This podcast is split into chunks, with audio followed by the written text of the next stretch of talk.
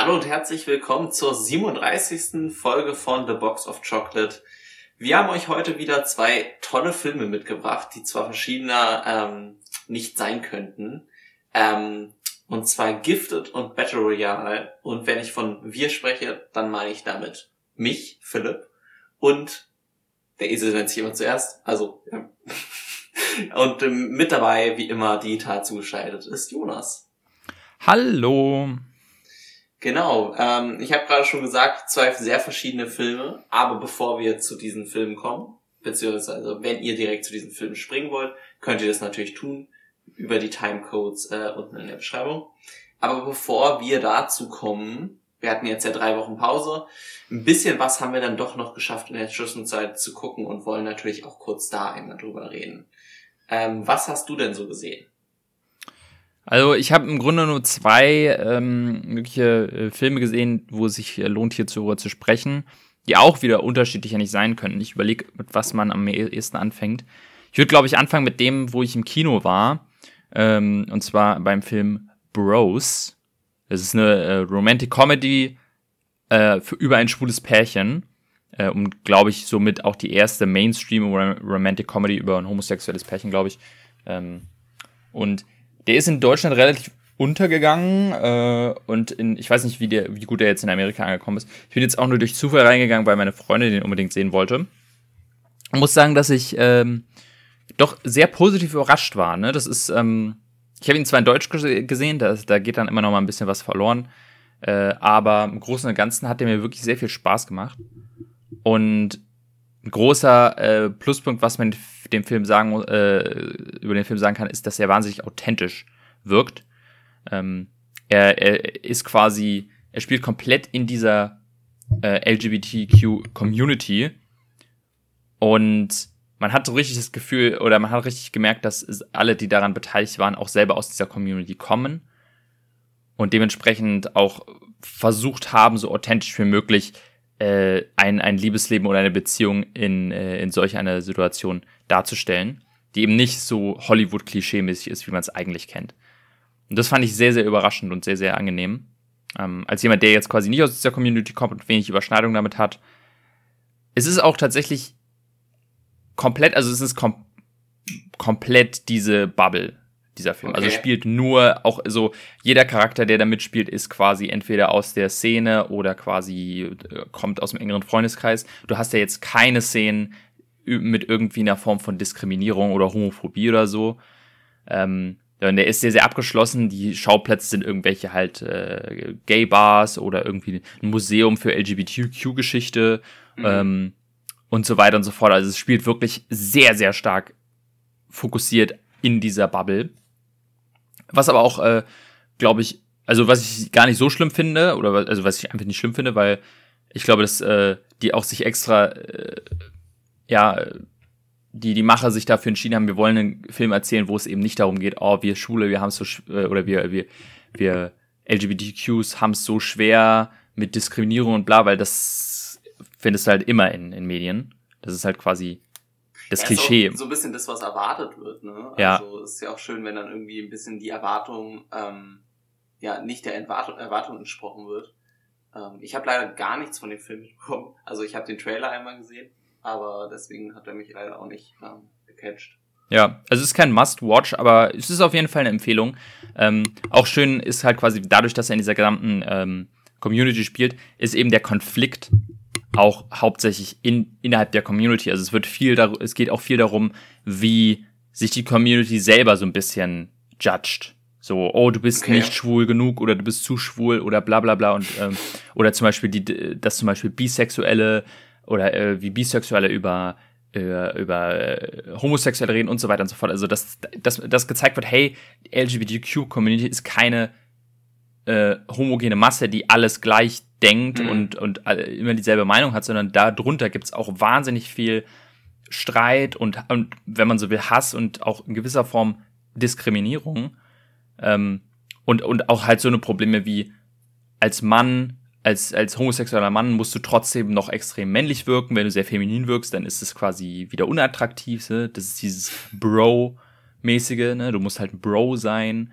Und das, das ist schön dargestellt, weil das, das sieht man eben kaum in, ähm, in, diesen, in diesen Filmen. Da sind es halt quasi meistens diese sehr, sehr klischeehaften Rollen, die auch eigentlich nie die Hauptrollen sind. Das ist halt das Interessante. Und deswegen ist der Film durchaus, äh, durchaus sehenswert, auch wenn es im Grunde nur eine, ja, ganz nette Rom-Com ist, hat es dadurch ein wahnsinniges Alleinstellungsmerkmal.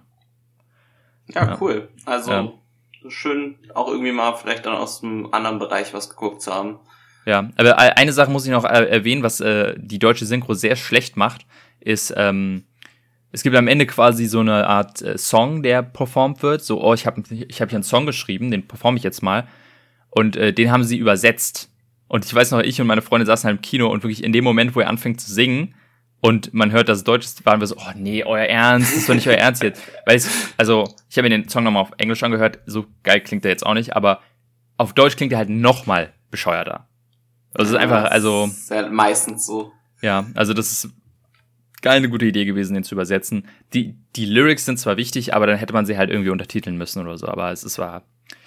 In dem Sinne ist die deutsche Synchro da leider nicht empfehlenswert. Ansonsten kann man diese aber durchaus machen. Ja, okay.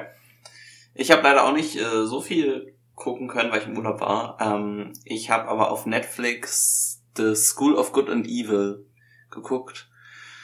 So ein bisschen der neueste Versuch, Harry Potter ein bisschen abzuklatschen und abzugreifen, ist leider meiner Meinung nach sehr misslungen. Ähm, sehr schlechtes Character Building. Die Exposition wird in den ersten zehn Minuten dermaßen einem durchgedrückt. Ähm, dass man so ein bisschen sich erschlagen fühlt, ehrlich gesagt. Und irgendwie insgesamt, die Special Effects sind dann so eine Mischung aus, in Momenten siehst du, dass da dann doch einiges an Geld hintergesteckt haben muss, weil dann doch irgendwie cool aussieht. Und in anderen Momenten denkst du nur, ey, das sieht aus, als wäre es mit Stop Motion irgendwie gemacht, ähm, was einfach gar nicht reinpasst. Also, weil die Effekte dann so schlecht aussehen. Ähm, keine großartigen schauspielerischen Leistungen, irgendwie auch keine tiefe Aussage. Ich weiß auch nicht, ich glaube, ich war auch komplett nicht die Zielgruppe, muss ich dazu sagen. Es hatte so das Gefühl, es ging so in die, in die Teenie-Richtung auf jeden Fall. Normalerweise gucke ich ja sowas dann trotzdem ganz gerne, aber ich muss leider da echt sagen, es war irgendwie so ein typischer Netflix produziert irgendeinen Kram und dann auch einfach zu groß, glaube ich, für, für eine Netflix-Produktion, das ganze Ding. Und das hat keinen Spaß gemacht, muss ich ehrlich sagen. Für einen Flieger hat's gereicht, aber mehr auch nicht. Ja, wow. Also ich, ich, ich hatte tatsächlich, ich wusste jetzt gerade gar nicht, was es ist. Ich habe gerade auf Netflix geguckt und äh, ja, das sieht nach was aus, was ich eh nicht, eh nicht geschaut hätte. Also ja, gut, dass ich jetzt äh, die Bestätigung habe, dass es äh, nicht lohnenswert ist. Ja, eigentlich gucke ich halt super gerne sowas. Ähm, auch so ein bisschen mal Fantasy und ich meine, äh, dieses so ein bisschen Young Adult hatten wir ja schon öfter mal drüber gesprochen, ist ja so ein bisschen ausgestorben mittlerweile. Ähm, aber das war dann doch ein ziemlich schlechter Versuch, das äh, wieder zu beleben. Hm, ja. Und, äh, wenn wir bei, bei Netflix sind, ähm, da habe ich nämlich auch noch was gesehen. Extra jetzt für den Podcast dachte ich mir, okay, ich muss auch noch äh, irgendwas äh, schauen, wo es sich auch wirklich lohnt, drüber zu reden. Ähm, zum einen, ähm, was man hier erwähnen kann, ist, äh, Black Panther ist vor, also wo wir das ja aufnehmen, vor zwei Tagen in die Kinos gekommen. Wir hatten jetzt beide noch keine Zeit, den zu schauen. Ähm, und ich glaube, aktuell kann man auch noch nicht so ganz sagen, wie, also kann man jetzt auch noch nicht so richtig rauslesen, ist der gut, ist der schlecht. Deswegen ja. würden wir uns da, glaube ich, noch zurückhalten mit. Und ich muss auch kurz da einwerfen, ich meine, Marvel-Lust ist auch im Moment am, glaube ich, tiefsten Punkt seit zehn Jahren gefühlt angelangt. Mhm. Ich habe nämlich die letzten Folgen von She-Hulk äh, noch geguckt. Und die letzte Folge ist, glaube ich, so ungefähr das Schlechteste, was Marvel bisher gemacht hat muss ich ehrlich sagen. Ähm, ich glaube, die meisten haben ja bei Shirak eh schon abgeschaltet. Äh, hätte es noch eine Folge nachgegeben, hätte ich auch abgeschaltet, so ungefähr. Deswegen ist meine Lust auf Black Panther auch relativ gering tatsächlich. Aber das nur so als ja, also das mit, mit dem Ende von Shiak habe ich auch mitbekommen. Ähm, habe ich auch äh, tatsächlich gute Stimmen drüber gehört, aber auch negative. Mhm. Also ich sag mal, ich habe jetzt nur eine Zusammenfassung gesehen. Ähm, das wäre, glaube ich, auch nichts für mich. Da wäre ich auch raus gewesen bei dem Let der letzten Folge. Ähm, deswegen bin ich ganz froh, dass ich es nicht geguckt habe, aber ja. Deswegen, also wir, wir werden den auf jeden Fall noch gucken, Black Panther 2. Ähm, aber halt, wir hatten jetzt nicht, gestern wäre eigentlich die einzige Möglichkeit gewesen, hatten wir einfach keine Zeit. Deswegen werden wir den in Ruhe für die nächste Folge gucken und da dann unsere Meinung abgeben. Da ist er dann wahrscheinlich auch schon ähm, relativ äh, verdaut von allen. Ja. Äh, was ich mich äh, jetzt entschieden habe, für diesen Podcast zu schauen, äh, was auch theoretisch schon vor einer Weile ins Kino gekommen ist, jetzt auf Netflix, ist ähm, unser Kandidat für den Oscar quasi, nämlich die Neuverfilmung von ähm, Im Westen nichts Neues. All Quiet on the Western Front, der jetzt auf Netflix äh, gedroppt wurde, also eine Netflix-Produktion ist, deutsch, ich glaube, Co-Produktion, also es ist ein deutscher Film, aber ich glaube auch teils mit Beteiligung von, ich weiß nicht genau, aber auf jeden Fall ist es der deutsche Film, den wir bei den Oscars einreichen. Und damit er quasi bei den Oscars gelaufen konnte, musste er äh, noch mal ein bisschen äh, im Kino laufen. Da habe ich ihn leider verpasst, da haben wir ihn ja beide verpasst, ne? Mhm. Ähm, was im Nachhinein sehr schade ist. Also wir, ich wollte den unbedingt im Kino gucken, das hat sich einfach nicht ergeben. Und jetzt quasi, ähm, jetzt wo ich ihn gesehen habe, denke ich mir auch so, boah, hätte ich den mal im Kino gesehen, weil das ist wirklich, also ich sag mal, jetzt mal, erstmal unabhängig davon, was in dem Thema, äh, in dem Film behandelt wird, inszenatorisch, vom Look, vom Sound ist der wahnsinnig gut. Der ist wirklich wahnsinnig beeindruckend, hat eine tolle Kamera, ein tolles Sounddesign, äh, krass inszenierte Action-Sequenzen, ähm, die, glaube ich, wenn du sie auf der Leinwand guckst, nochmal richtig knallen. Äh, oder beziehungsweise auch dich viel mehr reinziehen in dieses Erlebnis. Was, ähm, und ich glaube, der, der Vergleich zu sowas wie 1917 äh, liegt natürlich nah, weil beides äh, behandelt den Ersten äh, Weltkrieg. Äh, tatsächlich spielt auch der Film äh, West nichts Neues im Jahr 1917 und im Jahr 1918, also ungefähr selber Zeit, auch in Frankreich, in den Gräben. Und äh, der eine ist halt aus der Sicht der Briten, der andere ist aus der Sicht der Deutschen, aber im Großen und Ganzen auch inszenatorisch ist da sehr, sehr viel oder wurde ich sehr häufig daran zurückerinnert an diesen Film. Und ich weiß noch das Erlebnis, was ich damals hatte bei äh, 1917 im Kino. Das hätte ich jetzt vielleicht auch gehabt, aber ähm, im Zuhause kommt es nicht komplett äh, gut rüber. Deswegen etwas schade, dass der keinen kompletten Kino-Release bekommen hat, sondern halt nur von Netflix produziert wird. Aber trotzdem halt wirklich ein fantastisch gemachter Film. Äh, du hast ihn ja noch nicht gesehen, ne? Nee, äh, ich hoffe aber sehr, dass wir wahrscheinlich dann im Kontext von den Oscars vielleicht nochmal drüber reden müssen, ja, ich, in Anführungszeichen. Hm. Ähm. Ja, genau. Ich, ich kann mir sehr gut vorstellen, dass der gut, also ich glaube, er kommt in die engere Auswahl. Das kann ich mir gut vorstellen. Und ich kann mir auch vorstellen, dass er gewinnt. Ähm, das Ding ist halt, äh, das geschichtlich hat ja quasi dieser Film, ist, ist ein Remake von äh, dem, dem, erstmal ist es ja ein Buch gewesen, das wurde dann verfilmt in den 30er Jahren und war einer der ersten Filme, die den Oscar für Best Picture gewonnen haben. Ähm, jetzt quasi fast, fast 100 Jahre später ähm, das Remake quasi auch mit dem Oscar auszeichnen, wäre natürlich, ich glaube, sowas lieben die Oscars, deswegen ähm, das, das kann gut sein und ich meine, ich sag mal auch, theoretisch ist es auch kein Oscar-Bait, weil der Film ist auch trotzdem, der, der, der hätte das verdient. Das ist ein wirklich fantastischer Film. Ähm, die, die Sache ist halt quasi, wo man sich natürlich schwer tut und wo, glaube ich, auch die Diskussion über diesen Film losgeht. Wie sehr ist es Antikriegsfilm? Und, oder ist es, ist es zu verherrlichend? Oder ist es zu spektakulö, äh, spektakulär? Weil, ich muss sagen, als ich ihn gesehen habe, war ich in diesem Zwiespalt, weil zum, äh, gerade im Vergleich mit sowas wie 1917. Und das hat mich auch dazu geführt, dass ich 1917 noch mal ein bisschen mehr reflektiert habe, weil ich mag 1917 mehr als Film. Ich liebe 1917. Wir haben ja in dem Film ja auch schon drüber geredet. Mhm. Aber ich, im Westen nichts Neues ist wirklich so ein Film, also wenn der vorbei ist, du willst den eigentlich nie wieder gucken. Weil der so krass ist. Weil dich ja. so mitnimmt. Wie so ein Schindlers Liste. Also so, so war das Buch auch. Ich habe das Buch gelesen, mhm. da, da war es auch so, du willst es eigentlich nie wieder anfassen, weil du halt so fertig bist. Ja. Genau. Und wenn ich drüber nachdenke, 1917 würde ich immer wieder gucken, weil es mhm. ein geiler Film ist. Und da dann drüber nachzudenken, okay, ist das, darf das eigentlich, ist das gut so, dass ein Film über den Ersten Weltkrieg einen unterhält? So, das ist halt die, die Sache. Und dementsprechend ist der Film jetzt auf jeden Fall ein deutlicherer Antikriegsfilm für mich als 1917 obwohl ich 1917 immersiver finde. Eben aus diesem Grund, dass du mit den, mit den Soldaten mitläufst, alles aus deren Perspektive siehst und so äh, und so äh, selber gar nicht weißt, was eigentlich äh, in der Welt losgeht, sondern nur weißt, was gerade bei dir losgeht, äh, abgeht. In, ja. Dem Westen nichts Neues hat jetzt quasi auch so ein paar Nebenschauplätze, die gezeigt werden. Und ich glaube, da ist der große Kritikpunkt bei vielen. Zum einen siehst du die Verhandlungen. Also parallel hast du natürlich die, du kennst das Buch, ne, ja? Ja. Genau, du hast halt quasi die klassische Buchgeschichte von ähm, den, den deutschen Soldaten, die an der Front mhm. sind. Und dann hast du immer mal wieder Szenen von Deutschen, die mit den Franzosen in Verhandlungen treten über den Waffenstillstand und dann so einen Vertrag unterschreiben.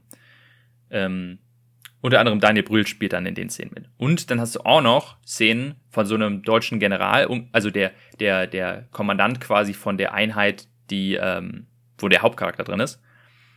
Äh, und wie der quasi die Befehle erhält und dann am Ende des Films eine sehr fragwürdige Entscheidung trifft. Und dass man das mit drin hat, sorgt dafür, dass du also, weniger immersiv mit dem Hauptcharakter oder den Hauptcharakteren mitfühlst. Weil es immer halt, das, dadurch wird es halt filmischer. Im Vergleich mhm. zu sowas wie 1917. Da, du springst halt aus deren Sicht raus und bist jetzt plötzlich woanders. Und ähm, das kann man dem Film in gewisser Weise dann nicht vorhalten, aber da, das, ich glaube, das ist im Original, also im Buch ist es nicht so und im, im Originalfilm glaube ich auch nicht. Ich habe den noch nie gesehen. Aber das, da, ähm, da. Nee, im Buch ist es, soweit ich mich erinnere, ist es jetzt auch schon ein bisschen her, dass ich es gelesen habe, aber mhm. eigentlich glaube ich, nee. Also man sieht es nur aus der Sicht von Paul äh, mhm. Bäumer, glaube ich, heißt er. Ähm, ja. Und deswegen, zum einen, also die eine Sache finde ich eigentlich ganz geil mit diesen ähm, Verhandlungen, weil du hast halt quasi, du hast ja diese Oberoffiziere, die dann irgendwie da in ihrem, in so einem Zug sitzen und Croissants essen und darüber reden, ja, oder schreiben wir das jetzt oder erst übermorgen. Äh, und in der Zwischenzeit siehst du halt quasi, wie Leute an der Front quasi nach und nach verrecken. Und äh, dann gibt's auch quasi eine Szene, wie Daniel Brühl sagt, ey, je, jede Sekunde, die wir hier unter, ver, ähm, verschwenden mit dem Nicht-Unterzeichnen, ähm, sterben immer mehr unschuldige Menschen. Ja, das, das finde ich zum Beispiel eine sehr, sehr gute Gegenüberstellung. Aber den, diesen einen General zum Beispiel, den hätte ich nicht gebraucht. Ich finde, der nimmt dem, dem, dem, was am Ende im Film passiert, ein bisschen raus, weil es dann nicht, ja, also es, es, zeigt so ein bisschen die Idiotie und es zeigt so auch so ein bisschen die, die Denkweise von vielen aus der Zeit, den, den, den verletzten Stolz auch so, aber ich, ich weiß nicht, das, das, das finde ich irgendwie ein bisschen kritisch. Okay, äh, generell, also, ja. ja. Nee, alles gut. Ich, ich werde mir auf jeden Fall noch angucken und dann selber eine Meinung zu bilden. Aber ja. ja. Genau, es ist auf jeden Fall, also ich habe ihn jetzt wirklich erst gestern gesehen, der, der sitzt auch noch, also man muss da echt, ich muss sehr reflektieren, wie ich den jetzt finde. Ähm, im Großen und Ganzen finde ich es aber wirklich einen sehr, sehr gut gemachten Film. Ähm, der hat auch wirklich ganz am Anfang, ich sage jetzt nicht was, aber ganz am Anfang eine sehr, sehr schöne Metapher, finde ich, oder ein sehr, sehr schönes Bild, womit der Film losgeht. Ähm, äh, Schauspielerisch ist ja wirklich toll. Wie schon gesagt, Kamera ist, finde ich, das absolute Highlight. Der hat so viele tolle Einstellungen. Ähm, aber da kommt halt eben dieser Aspekt von ab und zu in manchen Szenen während des Films war ich auch schon so, okay, ist das jetzt schon zu spektakulär inszeniert? Finde ich das schon zu unterhalten gerade? Ähm, das, das kann man, glaube ich, das muss halt jeder für sich selber beantworten. Das ist halt super schwierig äh, zu sagen. Aber ist auf jeden Fall ein Film, der ist, der ist, den man auf jeden Fall, finde ich, ja gut gesehen haben sollte. Nicht, weil es ist halt äh, wie harter Tobak und vielleicht viele Leute verkraften das auch nicht so ganz. Aber es lohnt sich auf jeden Fall, den zu gucken. Und äh, es ist schön, quasi so einen Film auch mal, äh, ich meine, okay, es ist nicht der erste deutsche Kriegsfilm, aber es ist seit langem mal ein, äh, wieder ein Film über den Ersten Weltkrieg. Ja ähm, und aus deutscher Sicht. Und das finde ich halt äh, sehr, sehr gut, weil der ja auch sehr, sehr unterrepräsentiert ist. Ja, allgemein ist die deutsche Sicht oft unterrepräsentiert, muss man sagen, ne? Weil mhm. natürlich dadurch, äh, dass primär die, die Amis dann äh, Filme über die Kriege, über die beiden Weltkriege machen, sind die Deutschen ja immer die Bösen automatisch. Ich meine, vor allem im Zweiten Weltkrieg sind sie es ja auch eindeutig. Äh, das ist ja irgendwie auch indiskutabel, aber trotzdem ist es dann ja nicht nicht gleich falsch, irgendwie auch mal die, die andere Perspektive einzunehmen. Ja. Und, ja. Deswegen ist, glaube ich, für, für ein West, äh, für, für ein, für ein nicht deutsches Publikum, glaube ich, der, äh, der Erste Weltkrieg aus deutscher Sicht wirklich sehr, sehr interessant zu schauen, weil es eben ein Krieg ist, der, wo die Deutschen nicht, wie im Zweiten Weltkrieg, wie du schon sagtest, die ja schon relativ eindeutig die Bösen sind.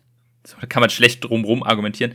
Aber in diesem Film ist es halt quasi, wir sind, sind eigentlich alle ähm, alle Opfer, also generell im Krieg sind immer die, gerade die Soldaten immer die Opfer, aber quasi auch hier die deutsche Seite. Und ich finde es auch gut, dass quasi über diese Vertragsverhandlungen auch dieses Thema aufgegriffen wurde von, ey, klar, wir, wir unterzeichnen es jetzt für den Frieden, aber der, das, was quasi äh, dann nach dem Ersten Weltkrieg ja passiert ist mit Deutschland. Und äh, das hat ja unter anderem indirekt auch ein bisschen dazu geführt, was dann beim Zweiten Weltkrieg, ja. dass der Zweite Weltkrieg überhaupt entstehen konnte. Dass das angeschnitten wurde, dass man sagen kann, ja, natürlich unterschreiben wir das jetzt, damit keine unschuldigen Leute sterben, aber auf lange Sicht ist das, müssen wir auch vorsichtig sein, dass wir halt uns nicht zu sehr ausbeuten lassen. Weil ja, ne, das, also, das ist auch gerade im heutigen, im aktuellen Kontext eine, finde ich, wichtige Denkweise, wenn man halt nach Europa schaut und denkt, okay, wenn hier mal der Krieg vorbei ist, wie gehen wir damit um und wie gehen wir mit dem Verlierer um, ist extrem wichtig zu, ja. Dass man damit vorsichtig ist und nicht äh, den Verlierer dann noch ähm, vilifiziert. Ja, auf jeden Fall. Aber wie gesagt, also äh, guckt euch den Film an und ich bin mal echt gespannt, ähm, wie wir dann ja, keine Ahnung, in einem halben Jahr darüber reden werden, wenn er dann vielleicht bei den Oscars ist und ähm, dann auch noch ein bisschen reflektierter darüber reden können, wenn er ein bisschen. Aber du siehst ihn, wenn dann nur in den internationalen ähm, Oscars, oder? Nicht ja, im ich, allgemeinen. Ja, ich glaube in den allgemeinen. Das, das wäre, würde mich freuen, aber ich glaube es nicht. Okay. Ähm, dafür höre ich, glaube ich, zu wenig über den Film auch international bisher. Ja, und ähm, es ist halt auch Netflix, ne? Da muss man auch mal. Genau. Äh, ähm, so gerne nominieren sie dann doch die Streamer ja nicht. Ja, ich glaube, in dem Fall hilft Netflix auf jeden Fall, dass er den Auslands-Oscar kriegt, weil einfach viel mehr Leute den dadurch gucken können ja. oder gucken werden. Aber es hindert wiederum die, seine Chancen auf den, äh, ja, ne, deswegen, also, da, da reden wir dann äh, drüber, wenn es tatsächlich soweit ist. Aber auf jeden Fall eine Empfehlung. Oh, okay, dann würde ich sagen, von diesem sehr eher deprimierenden Film oder zumindest ernsteren Film zu einem bisschen was leichteren. Äh, und zwar mein Film. Ich hatte reingeworfen Gifted, beziehungsweise begabt. Ähm, Im Deutschen begabt die Gleichung, ein, die Gleichung eines Lebens. Wunderbarer deutscher Titel, mal wieder. Ähm, ist die Story von äh, Mary, die bei ihrem Onkel wohnt, weil sich ihre Mutter umgebracht hat. Äh, und die wird von ihm äh, gehomeschooled. Und als sie dann in die Schule kommt, stellt man ziemlich schnell fest, dass sie äh, hochbegabt ist, wie der Titel schon so ein bisschen aussagt, und vor allem äh, in Mathematik ein sehr hohes Verständnis hat. Ähm, und als das dann an ihre Großmutter kommt, in Bericht letztendlich ein äh, Streit darüber, ähm, wie Mary erzogen werden soll, ähm, wie damit umgegangen werden soll, dass sie halt diese extreme Begabung hat und ob sie quasi ein normales Leben als Kind führen darf oder nicht. Ähm, das wird dann auch vor Gericht äh, ausgestritten, bis es dann sogar dazu kommt, dass sie dann später zu einer ähm, Pflegefamilie kommt und so weiter. Ähm, ich hatte den reingeworfen, weil ich den schon sehr süß fand. Äh, ich hatte den lange gar nicht so auf dem Schirm, bis äh, ich ihn da mit meiner Freundin einmal geguckt habe, weil sie äh, so ein bisschen im Zuge, dass sie die Chris Evans sehr mochte, gefühlt alle Chris Evans Filme durchgeguckt hat und darauf dann auch auf diesen Film gestoßen ist. Der ist erst aus 2017, also noch gar nicht so alt eigentlich. Ähm, aber ich mochte ihn dann sehr und äh, dachte, dass wir dann auch hier im Podcast mal drüber reden können. Wie hat er denn dir gefallen? Äh, ja, also ich, ähm, mich hat er jetzt nicht so umgehauen, muss ich äh, leider zugeben. Für mich war er äh, ganz, ganz charmant, aber irgendwie dann auch ein bisschen, ja, bisschen ähm, träge und, und hat mir nicht so wirklich viel gegeben.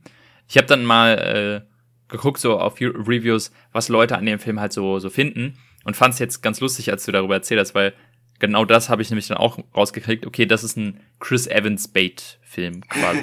weil wirklich alle Reviews, die den Film gut bewertet haben, waren so, oh, ich liebe Chris Evans, oh, er ist so toll und er spielt halt hier den Vater, der halt quasi für sich für sein ist ja ist nicht seine Tochter, aber quasi sich total für sie sorgt und dann gibt's quasi es gibt später in der Film eine Szene, wo er quasi drei Katzen aus dem äh, mhm. Tierheim rettet und auch alle so, oh, und die Szene, dann war es für mich vorbei.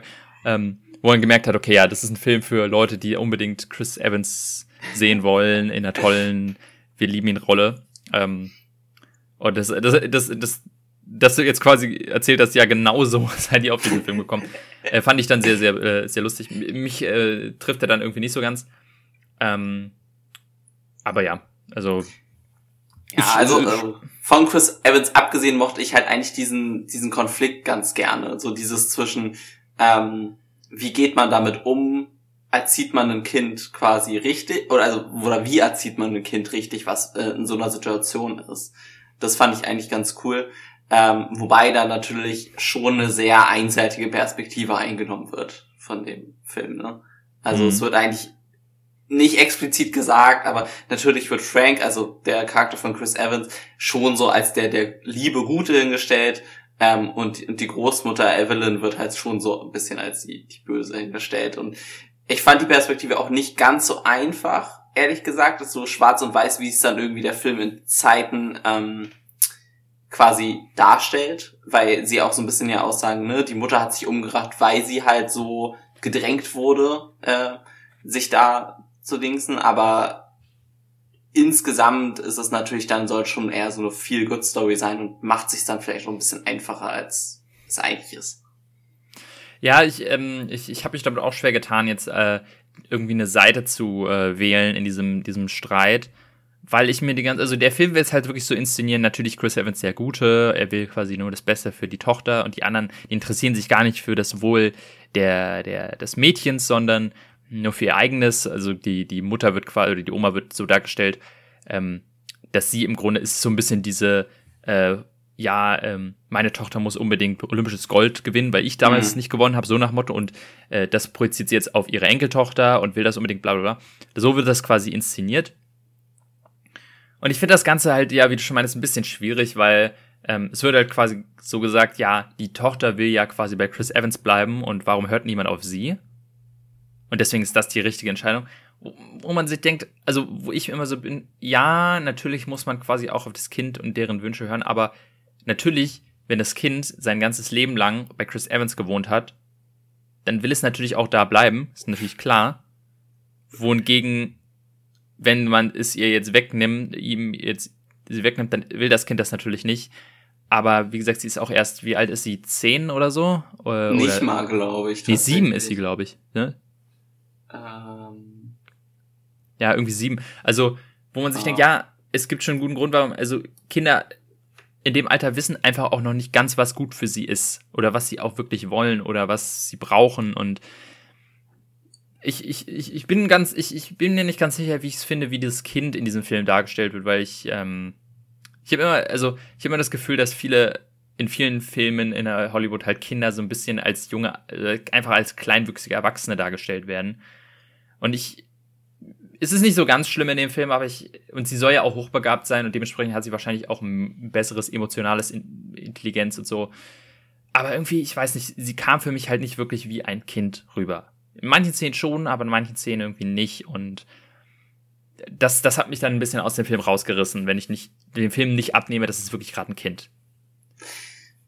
Okay, das finde ich interessant, weil ich fand, fand, man hat das, also bei mir ist es ganz gut tatsächlich angekommen. Äh, vor allem fand ich halt eigentlich, dass genau dieses, dadurch, dass sie so hochbegabt ist und halt dann auch gewisse soziale Sachen vielleicht nicht so verstanden hat, ähm, ist ja auch zu einigen dieser Konflikte kommt, ne, wo sie dann irgendwie auch ein Kind schlägt und so weiter. Hm. Ähm, aber klar, sie wird natürlich als, als sehr, sehr erwachsen in Anführungszeichen dargestellt.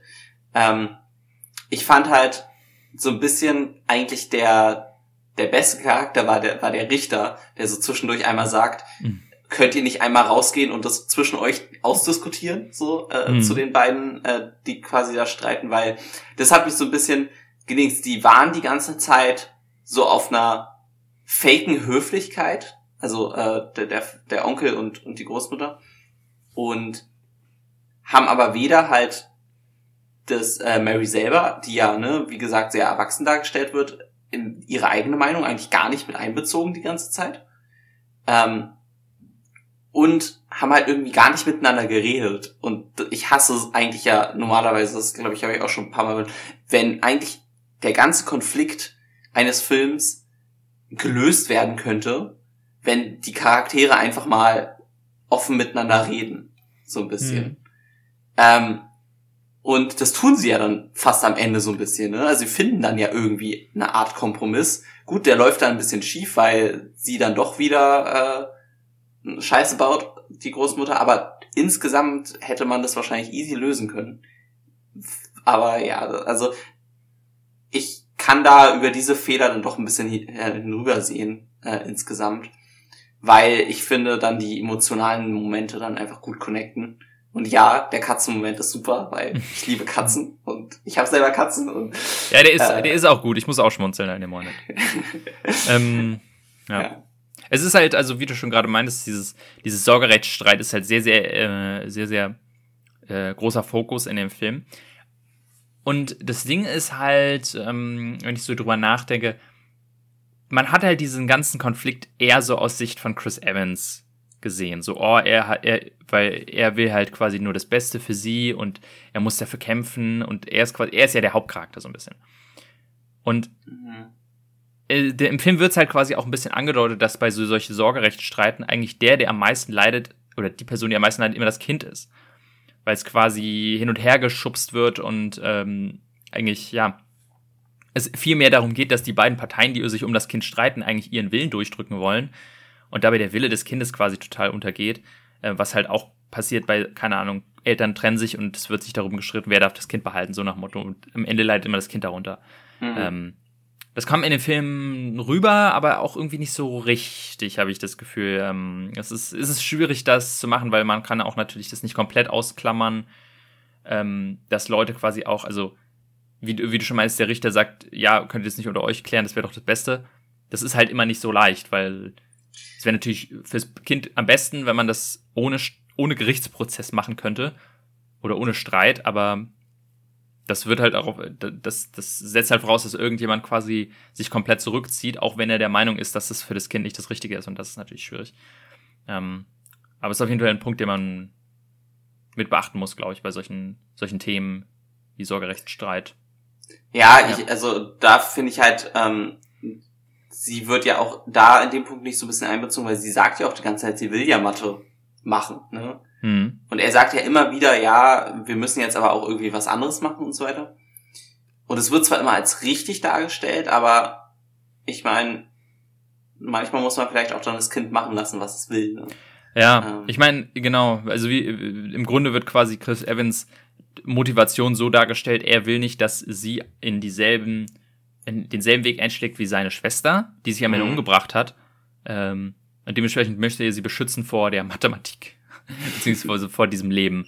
Ähm, was im Grunde nicht der richtige Weg ist, weil er quasi einen, äh, dem Kind irgendeinen Lebensweg aufdringt, der, von dem er meint, dass er der Beste für sie ist. Und das ist halt so ein bisschen, ja gut, ich, ich, ich glaube, ich widerspreche mich auch viel, weil ich auch sage, ja, die Kinder wissen auch nicht, was das Beste für sie ist, aber es ist halt, ach, ist ein schwieriges Thema auf jeden Fall. Ich genau. glaube, der Film, der Film will halt zu sehr viel gut Film sein, als dass er sich ein bisschen krasser mit dem Film aus, äh, mit so solchen Themen auseinandersetzen äh, möchte, was, was auch verständlich ist, weil nicht jeder Film muss, muss, äh, keine Ahnung, Systemspringer sein, aber äh, ja, das hat mich vielleicht dadurch, deswegen hat der Film mich ein bisschen kalt gelassen. Ja.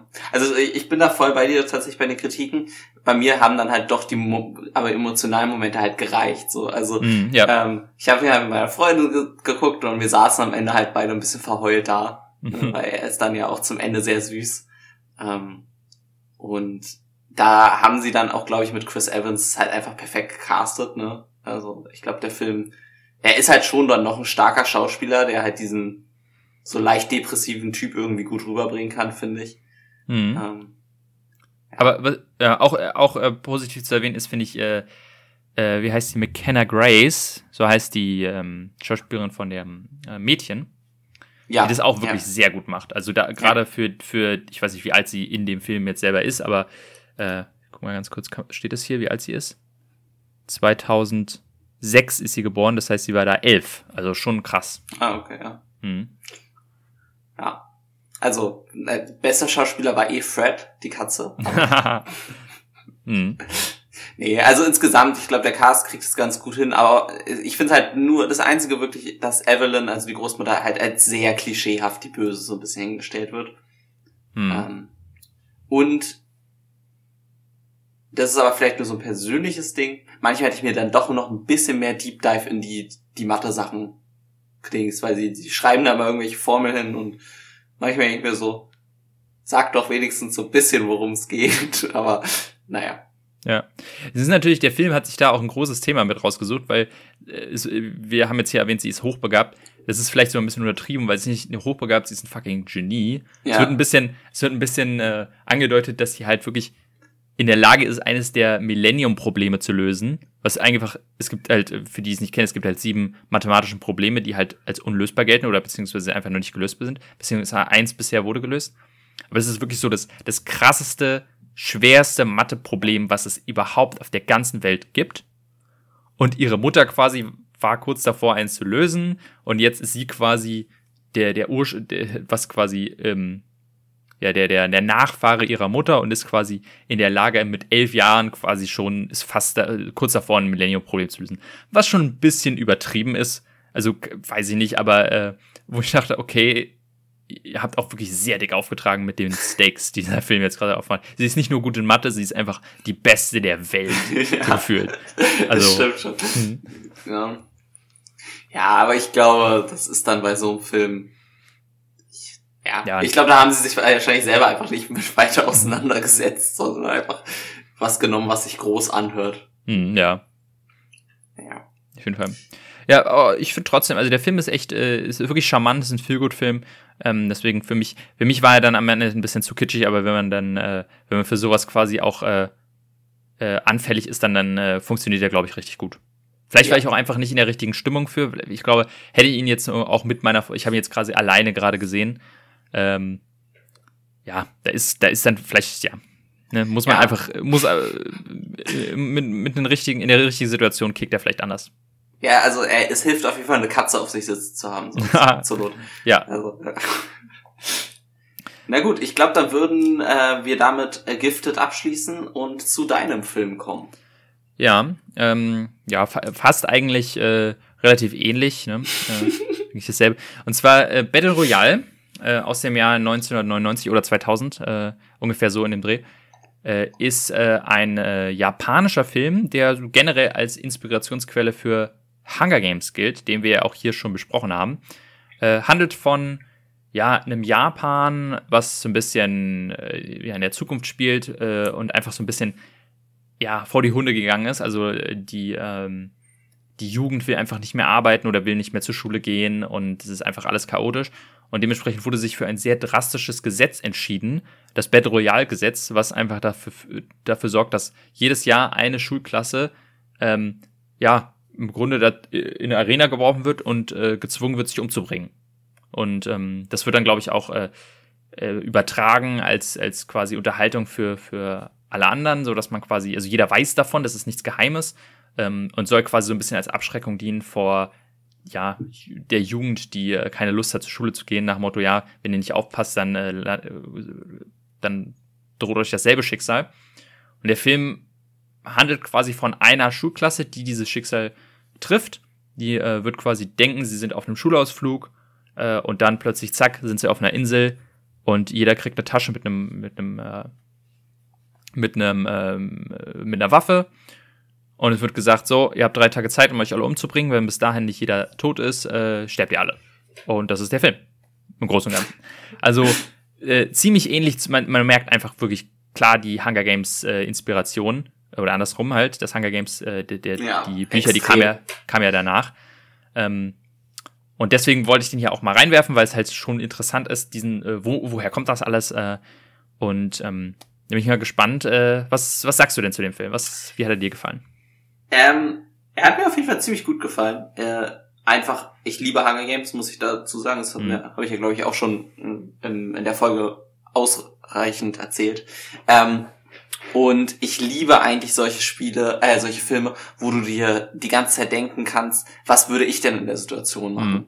Ähm, das ist auch einer meiner Lieblings so Genre von YouTube-Videos, wo so erklärt wird, ja, wie kann man das, äh, den Horrorfilm besiegen oder was, was kann man da machen? Äh, Finde ich immer geil. Ähm, ganz kurz, bevor ich dir jetzt noch weiter erzähle, bei deiner Einladung habe ich eine Nachfrage.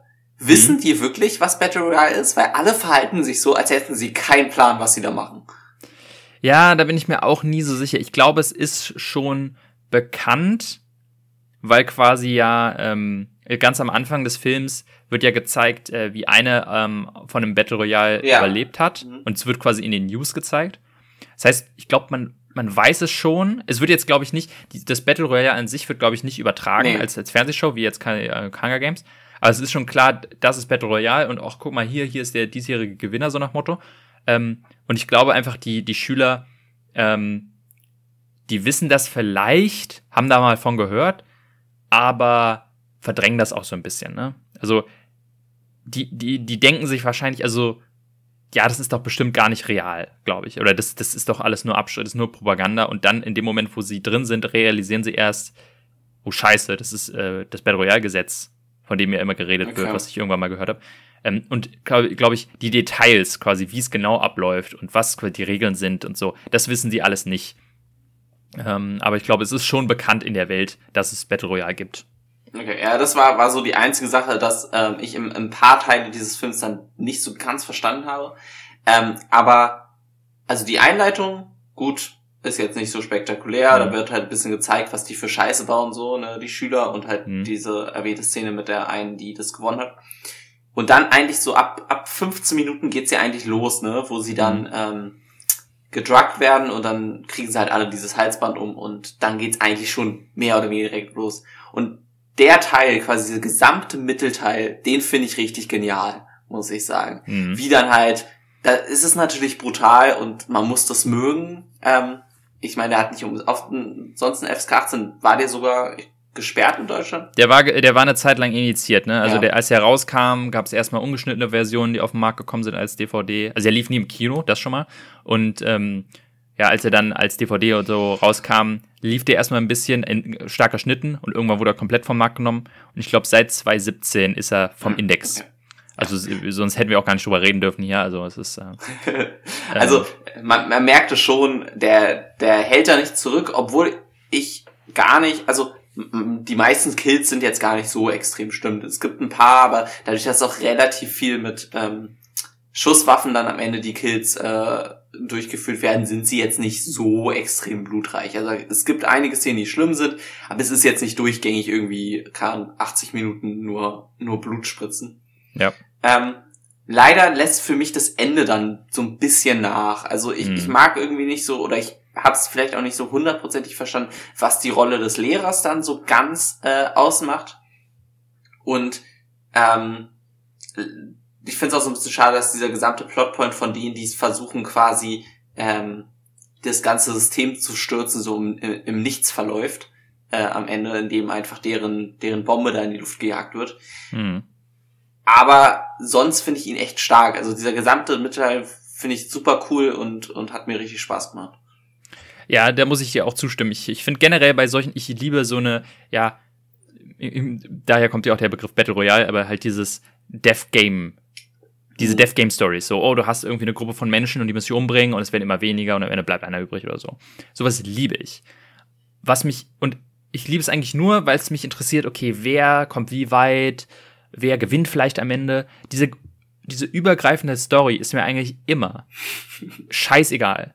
Und deswegen ähm, interessiert äh, und viele Filme versuchen dann auch für sie so das zu erklären oder eine Story draus zu machen, was immer nicht so ganz leicht ist. Also es ist eigentlich immer entweder irgendein irgendein Fernsehshow-Ding, Mhm. also Unterhaltungsgedöns, wie halt bei Hunger Games, oder es ist irgendwie ähm, ne, nur eine Simulation oder es ist ein Experiment, ein soziales, also irgendwie immer so, ist eigentlich immer das Gleiche. Und ich denke mir, ich, meiner Meinung nach müssen Filme eigentlich gar nicht sich groß drum scheren, eine, eine Story zu machen, sondern macht einfach irgendwie so ein Ding, wo Leute sich umbringen müssen. Das reicht mir. Das finde ich schon cool genug. Ähm, und ich muss auch, auch zustimmen, die overarching Story finde ich sehr uninteressant in dem Film. Es gibt tatsächlich einen zweiten Teil, wo es darum geht, dass die, die jetzt, Spoiler, in dem Film überleben, ähm, dann quasi so eine Art Revolution anführen. So, die so ein bisschen, in, in gewisser Weise wie Hunger Games, dass sie dann quasi versuchen, dieses Gesetz zu ver zu vernichten oder zu zerstören. Ähm, ja, aber ich mag es einfach an dem Film, wie du schon meintest, 15 Minuten, kurze Erklärung, was ist das? Und dann zack, los geht's. Und der Rest des Films ist nur noch dieses Death Game. Weil Ja. darum geht's in diesem Film. Es geht um Battle Royale. Und deswegen, das, das hat mich immer an Hunger Games so ein bisschen gestört, dass man irgendwie, ja, anderthalb Stunden eigentlich erstmal damit verbringt, zu erklären, ah, okay, da kommt Katniss her und, oh, und jetzt muss sie ausgewählt werden und jetzt muss sie erstmal noch trainieren und jetzt lernen wir die anderen kennen und dann bla bla bla. Und dann geht's erstmal, da ist der Film fast schon vorbei, wenn das Death Game eigentlich richtig losgeht. Ähm, und deswegen mag ich das in dem Film hier, dass er sich richtig Zeit nimmt, auch ganz viele verschiedene Fraktionen aufzeigt, so, oh, es gibt den Player, es gibt äh, hier die, die Gruppe quasi, wie die sich nach und nach runter, runter töten. Äh, sowas, vielleicht sagst du auch was über meine Psyche aus, aber sowas, auf sowas stehe ich einfach. ja, also dieses ganze, äh, du hast äh, quasi so die Factions, du hast die, die versuchen quasi ähm, friedlich miteinander umzugehen und dann direkt abgemuxt werden. Aber mhm. so dieses ganze, die verschiedenen Herangehensweise, ich fand super interessant, ähm, wie sie es gemacht haben, dass jeder quasi unterschiedliche Waffen hat. Mhm. So, das, das finde ich ziemlich witzig, auch wenn manche, naja, manche Waffen halt irgendwie komplett unnütz waren. Aber mhm. ich meine, also wer dann einen, äh, einen Fächer kriegt, der hat dann schon ziemlich verkackt. Aber ähm, diese unterschiedlichen äh, Gruppen und so, die Dynamiken, ähm, hat bei mir super funktioniert, wobei ich leider zwischendurch manchmal Probleme hatte, dann äh, auseinanderzuhalten, wer ist jetzt nochmal genau wer und, und wer mit wem und so weiter. Äh, liegt auch daran, dass halt die, die Instruction ziemlich kurz ist. Mhm. Ähm, das ist aber auch wieder, glaube ich, dieses typische, so klischeehafte, ja, hier, wir, wir Wessis können die, die Asiaten nicht auseinanderhalten, was leider bei mir dann doch manchmal noch passiert. Ähm, aber ja. dann habe ich mir halt kurz nochmal Untertitel angemacht oder die Namen einmal durchgelesen, dann geht es auch. Ähm, und es wird ja auch relativ schnell klar, wer sind die unsere Protagonisten. Dann hast du unsere Gegenspieler, die der eine, der irgendwie, naja, wie so ein Terminator durch die Gegend läuft, weil er irgendwie mhm. einfach nicht sterben kann.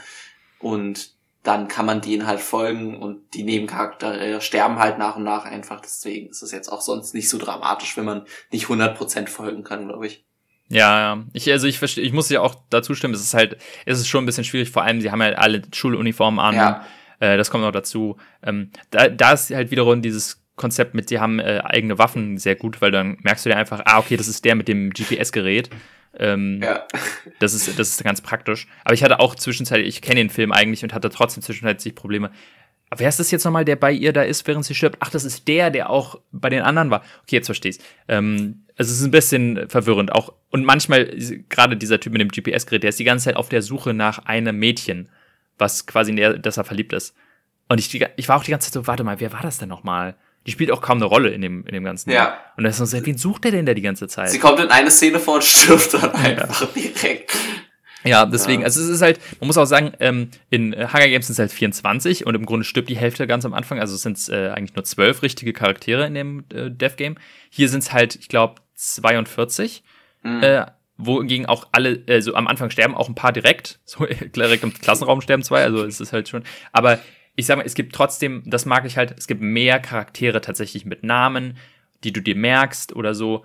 Das hat mich bei Hunger Games immer ein bisschen gestört, dass es halt viel zu wenig Leute waren, so Person of Interest mäßig. Ja. Ähm, und du schnell wusstest, ja, okay, es gibt nur die drei Charaktere, die werden wahrscheinlich am Ende übrig bleiben, so. Ja, vor allem bei Hunger Games sterben dann ja auch manche einfach nochmal komplett off screen. Mhm, ja. Also hier siehst du ja zumindestens bei den halbwegs wichtigen Charakteren bei jedem, was dann am Ende irgendwie passiert. Klar, ein paar mhm. bringen sich um und so, aber trotzdem. Ähm. Ja, also finde ich irgendwie, ähm, ja. Ähm, ich sag mal, ein Aspekt, den ich nicht optimal finde, ist äh, die Tatsache, dass es Schuss, also dass es Schusswaffen gibt oder dass es sehr viele Schusswaffen gibt, mhm. ähm, macht die Tode so ein bisschen generisch, weil sie halt alle irgendwie abgeknallt werden. Da, da wiederum hat Hunger Games für mich, für mich deutlich die Über Oberhand, weil halt Leute halt, dadurch, dass es außer dem Bogen eigentlich keine Schusswaffen gibt, ist halt dieser Mann gegen Mann oder, oder dieser, dieser äh, physische Combat quasi vorhanden. Und es ist nicht, jemand kommt in einem Maschinengewehr irgendwie in den Raum rein, da äh, sitzen vier Leute und er wird einfach alle, alle werden abgeknallt und dann sind vier tot. Sondern man muss halt quasi kreativ sein, wie man als einzelne Person eine Gruppe überlistet zum Beispiel. Ja. Das ist bei Battle Royale. Das, und, und, und zusätzlich hast du eben dieses, diesen Charakter, der auch der eindeutige Bösewicht in dem Film ist, der nicht mal Teil der Klasse ist, sondern da reingeworfen wird. Äh, und der kriegt ganz am Anfang halt ein Maschinengewehr und ist damit eigentlich einfach unaufhaltsam. Ja. Ähm, und das ist. Ob, obwohl mehrere Leute einfach aus irgendeinem Grund 30 Schüsse aushalten, bevor sie Mhm. endgültig sterben, was auch so ein bisschen unrealistisch ist, aber. Ja. Der Film ist auf jeden Fall manchmal ein bisschen over the top. Er ist auch sehr, er ist blutig, aber auch manchmal unfreiwillig komisch. Äh, das ist halt in, wahrscheinlich 2000 war das nochmal anders, aber aus heutiger Sicht, wenn man sich denkt, äh, man kann schon verstehen, warum er initiiert war. Vor allem aus dem Aspekt, das sind halt alles Kinder, die sich gegenseitig umbringen müssen. Ich glaube, das ist so der Aspekt, der da mit einspielt. Ähm, aber so krass, vielleicht sind wir es nur wir, aber so krass ist er tatsächlich gar nicht. Und manchmal halt die Blutfontänen, die dann da spritzen irgendwie aus 2000 mit den 2000er Effekten sind dann auch eher, eher lustig, muss man sagen.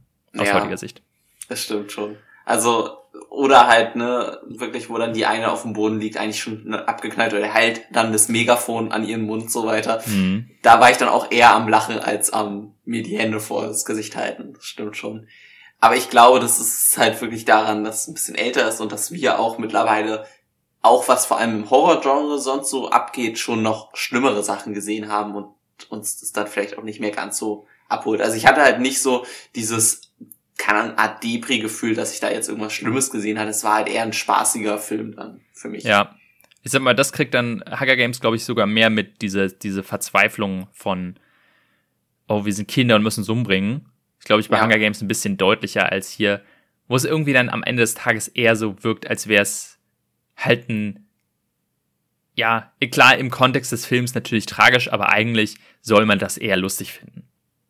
Habe ich so das Gefühl. Jedenfalls als Ja, Horror-Enthusiast so ein bisschen, ne? Bei, bei mir hat Hunger Games auch immer sehr äh, den bleibenden Effekt hinterlassen, weil diese erste Szene, wo sie dann tatsächlich ins Spiel geworfen werden, wo die dann Mhm. da hochfahren und dann stehen alle im Kreis und es geht los. Das finde ich so eine der besten Hunger Games und hier wird halt direkt am Anfang, die laufen halt einzeln nacheinander raus. Wo ich auch nicht verstanden hat, wenn einer da schlau gewesen wäre, Mhm. vor allem der Typ mit dem Maschinengewehr, hätte sich eigentlich an den Ausgang stellen können und Mhm. zack, zack, zack und hätte schon mal die Hälfte der Leute gehabt, so ungefähr, aber. Ja, genau, das habe ich dann, das, das, das, das, das stört mich nämlich ein bisschen quasi auch an dem Film, dass es werden ja quasi zwei Austauschschüler mit in die Klasse geworfen, also die kennen die gar nicht, die sind jetzt einmal mit dabei und die sind quasi totale Kampfmaschinen. Der eine hat dann auch schon mal so ein Spiel gewonnen und so. Ähm, bei dem anderen weiß ich gar nicht, ob das erklärt wurde, woher der kommt, aber Der, andere der ist ein halt, Freiwilliger, sagen sie, glaube ich. Freiwilliger, ganz ja. kurz. ja genau, der ist äh, völlig crazy einfach, der will das quasi, der will einfach nur töten und ist damit halt ein offensichtlicher Bösewicht in dem Film. Und das wiederum stört mich so ein bisschen, dass ja, es ist ja, das Tragische ist ja, okay, das ist eine Klasse von Leuten, von Freunden, die sich eigentlich halt verstehen und jetzt werden sie gezwungen, sich zu töten und es ist halt so, okay, wer macht den ersten Schritt? Sagen sie alle, nein, das machen wir nicht und dann kommt aber ein, der äh, anfängt äh, zu schießen und dann äh, ist so ein bisschen im kleinen Aspekt wie diese Leuchtturmszene, wo es quasi gibt, alle sind so, oh ja, wir sind so friedlich, wir töten hier niemanden und dann Ja. gibt's aus Versehen einen Toten oder eine, ja, genau, eine Leiche. Und dann plötzlich bringen sich alle um, weil sie sich alle gegenseitig beschuldigen. Ähm, und das quasi auf den ganzen Film wäre vielleicht ein bisschen interessanter gewesen, als wir schmeißen hier quasi einen, einen äh, quasi äh, Brandbeschleuniger rein, der anfängt, Leute umzubringen. Und es geht eigentlich eher darum, wir müssen uns vor dem verteidigen, anstatt wir müssen uns gegenseitig umbringen. Das hat mich immer schon an dem Film ein bisschen gestört. Mhm. Ja, es gab da mal so einen Film, ähm, der ist so ein bisschen mehr aus Dings, ich weiß gar nicht, nicht wie der heißt. Irgendwas mit B. Balco Project Ähm, oder so. der- ja, The Belko, Ex äh, Belko Experiment. Experiment. ja. Ja, da ist es ja so ein bisschen so, ne? Wo sie sich am Anfang, wo auch gesagt wird, ihr müsst euch irgendwie gegenseitig umbringen und keiner will und dann irgendwann geht's aber trotzdem los. Das, Genau. Das ist nämlich, da ist es nämlich der Aufhänger, ähm, die müssen eine bestimmte Prozent, ich glaube, die müssen zehn Leute, oder nee, nee, also die müssen sagen okay, ihr müsst 20 Leute umbringen Mhm. bis irgendwie morgen. Und wenn nicht, dann stirbt einfach die Hälfte von euch. So, zufällig. Und das ist so der Aufhänger davon. Das, das ist quasi, Baker Experiment auch äh, empfehlenswert, ist quasi Battle Royale und so eine Art ähm, Bürokomplex. Ne, von Ja. so einem Büro, Büro, Bürogebäude. Ganz ja, lustig. Den mag ich eigentlich. auch sehr. Ja. Mhm. Ähm, ja, äh, im Großen und Ganzen der Film ja ein bisschen schlecht gealtert, muss man auch auf jeden Fall sagen. Ähm, trotzdem immer noch sehenswert und gerade halt aus dem Aspekt, äh, wir sind beide Hunger Games Fans, sich zu bewusst zu machen, hey, woher kommt das eigentlich? Ne? Woher kommt diese Idee oder diese Inspiration? Ist ja jetzt keine super originelle Idee, muss man sagen, aber ähm, offensichtlich Battle Royale ist die ganz klare Inspiration davon und ähm, das ist einfach super interessant, das zu sehen, wie Battle Royale es gemacht hat. Tatsächlich sollte es auch eine Neuverfilmung von Battle Royale geben. Aber das war ungefähr zur selben Zeit, wo dann Hunger Games rauskam und dann wurde sich dagegen entschieden, weil halt dann wahrscheinlich alle gedacht hätten, das wäre eine Hunger Games Kopie. Ja.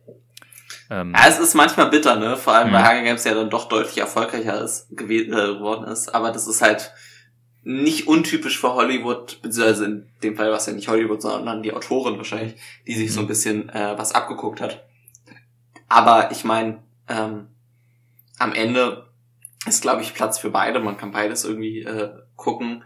Und ich hätte natürlich gerne mal ein Hunger Games mit FK 18, weil ich glaube, das wäre sehr interessant geworden. Mhm, Aber ich ja. glaube, das werden wir nie kriegen. Da muss man sich halt die Bücher durchlesen und sich das selber denken. Ja, also das muss man auf jeden Fall sagen, wenn, wenn man Hunger Games geguckt hat und man war so, ah, es ist mir nicht blutig genug, das ist mir alles so ein bisschen wischiwaschi, dann ist Battle Royale am ehesten was für euch. Ähm, weil da geht's, wie gesagt, ordentlich zur Sache und ähm, das ist zwar, das ist zwar ein bisschen, ne, die Effekte sind zwar nicht perfekt gealtert, aber es ist sehr blutig und ähm, und sie halten halt drauf, ne? Ja. Sie, sie sind halt äh, kompromisslos, während in Hunger Games ja schon oft dann die Shaky Cam ausgepackt wird oder dann mhm. doch weggekattet wird in den Momenten oder dann wird einer von einem Speer durchbohrt, aber man sieht gar kein Blut. Das macht halt eigentlich auch keinen Sinn, aber mhm. ja. Ja, deswegen. Auf jeden Fall also ähm, eine Empfehlung wert, auch wenn es nicht so leicht ist, an den Film ranzukommen, aber Battle Royale kann man sich gerne immer wieder reinschauen. Ja. Ja, dann kommen wir doch zum letzten Aspekt äh, der Folge, nämlich dem Reinwerfen der neuen Filme. Ich glaube, ich müsste anfangen. Ja, genau, ich fange an.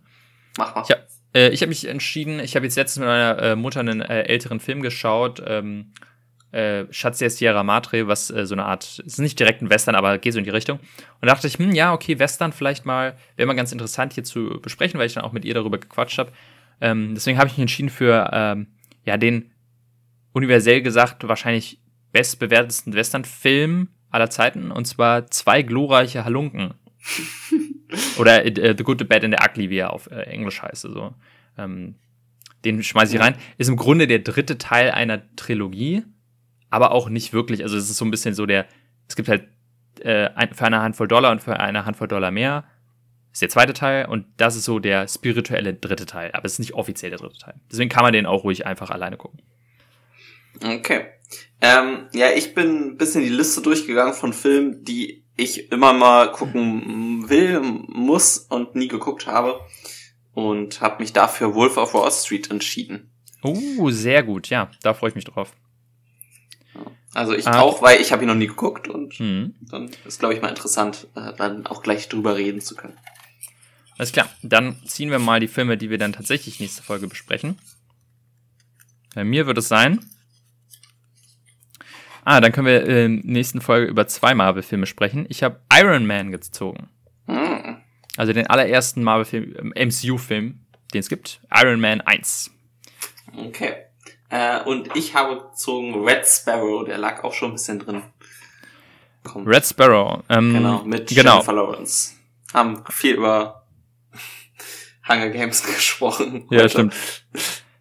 Dann ist jetzt die Frage, also ähm, Iron Man ist ja logischerweise auf äh, Disney Plus. Ich weiß nicht, ob man Red Sparrow irgendwo sehen kann oder ob man sich den Der ausleihen muss. Der war ganz lang auf Netflix, aber bei Netflix weiß man ja leider immer nicht. Ich habe gerade geguckt, Was? auf Netflix scheint er nicht mehr zu sein. Red. Ja, er ist man kann auf ihn Disney Plus auch. Auf Ach, Disney Plus. Na perfekt, super. Also wieder mal komplett Disney Plus. Könnt ihr also Iron Man 1 und äh, Red Sparrow dann schauen. Und ähm, in der nächsten Folge werden wir wahrscheinlich auch ein bisschen was über Black Panther dann sagen. Wir sind noch nicht sicher, wann genau die Folge rauskommen wird, weil wir stecken gerade mitten in der Prüfungsvorbereitung ähm, von unserer Ausbildung. Dementsprechend äh, kann es sein, dass wir da andere, dass es wichtigere Dinge gerade gibt. Ähm, ja. Aber vielleicht kommt sie halt in zwei Wochen, vielleicht erst in drei, wir schauen mal. Aber ähm, auf jeden Fall dann beim nächsten Mal Iron Man 1 und Red Sparrow. Genau. Genau. Dann viel Spaß beim Filmschauen und bis zum nächsten Mal, nicht wahr? Genau. Bis dann. Tschüss.